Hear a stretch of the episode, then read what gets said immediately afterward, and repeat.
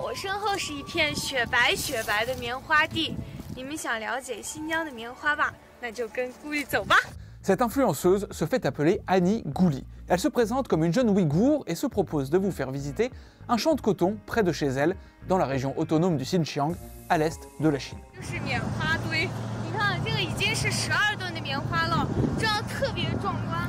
Sur YouTube, on peut retrouver des centaines de vidéos comme celle-ci, réalisées par des jeunes femmes qui se présentent comme des Ouïghours, mettant en avant leur culture et leurs traditions.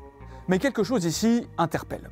Les Ouïghours, en majorité musulmans, sont violemment discriminés en Chine. Et quand on appartient à cette ethnie, publier une vidéo sur YouTube, ce n'est pas anodin. C'est ce qu'explique Dilnour Rayyan, la présidente de l'Institut Ouïghour européen. La sanction euh, en cas d'utilisation euh, de ces sites étrangers peut avoir euh, des conséquences extrêmement graves. Ça fait partie des, des 75 signes de radicalisation pour être envoyé dans un camp de concentration et être ensuite, par la suite, être condamné à de lourdes peines de prison.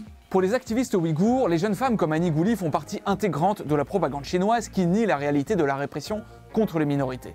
Au Xinjiang, au moins un million de personnes sont placées en camp de rééducation et Pékin veut ouvertement effacer toute spécificité culturelle. Ce qui euh, nous interpelle notamment ici, ce sont euh, ces influenceuses qui, euh, qui, montrent comme si en fait, la culture vigorienne est préservée telle qu'elle, euh, préservée et que la langue n'a pas été attaquée, etc. Et que les Ouïghurs sont heureux de vivre sous domination chinoise. Il existe aussi sur YouTube des vidéos similaires tournées par des Tibétains des Kazakhs.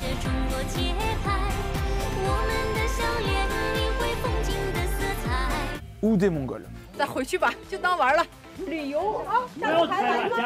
Tous ces groupes minoritaires sont ciblés par une même politique agressive d'unification culturelle de Pékin.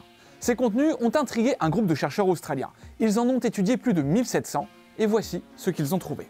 There have been many, many reports of Uyghurs and Kazakhs, for example, being detained for using international foreign apps that are not legal in China, and YouTube would be one of them.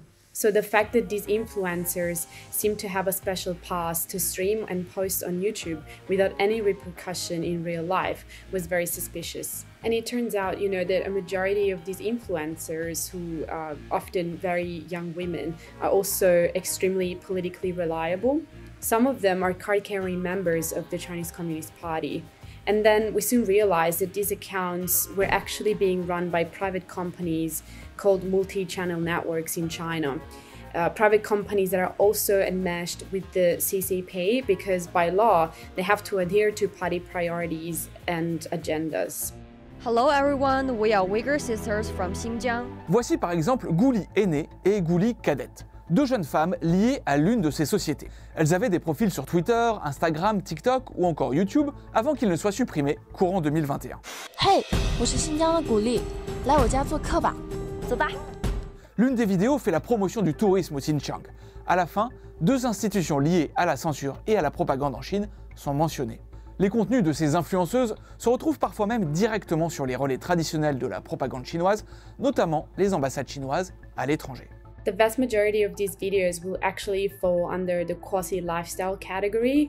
A lot of these videos are about puppies or about how families get together to eat traditional food, for example. But then they also hide specific aspects of these ethnic groups' lives. For instance, um, these influencers wouldn't um, make reference to their faith, and their videos are completely stripped of any religious content. So they would just talk about the most mundane things and talk about how well their relatives speak Chinese Mandarin versus their first language, which would be either Uyghur or Tibetan, and so on. 毕竟普通话是我们全国通用语言，所以我们一直都在努力的学。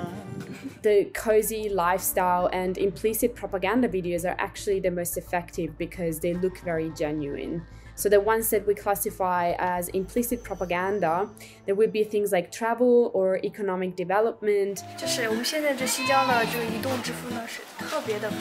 And then we have the way more explicit propaganda videos. Some of these influencers, especially Uyghur for example, will be debunking foreign reports about Xinjiang forced labor and saying that everything is fine and sort of depicting a very idyllic lifestyle in these regions. And when we show the world uh, about real Xinjiang on Twitter and YouTube, uh, these people they slander us for nothing. Pour les chercheurs de cet institut australien, ces comptes ne doivent pas forcément être bloqués. Ils offrent selon eux, malgré tout, un aperçu du mode de vie de certaines personnes dans les régions concernées. Ils appellent surtout YouTube à mettre plus en évidence les liens de ces comptes avec le Parti communiste chinois et à éviter toute monétisation de ces contenus. Les observateurs, c'est fini pour cette semaine. Vous voulez lancer une alerte, nous signaler des images que vous avez prises ou vues circuler Nos contacts sont à l'écran et sur notre site observers.france24.com. A très bientôt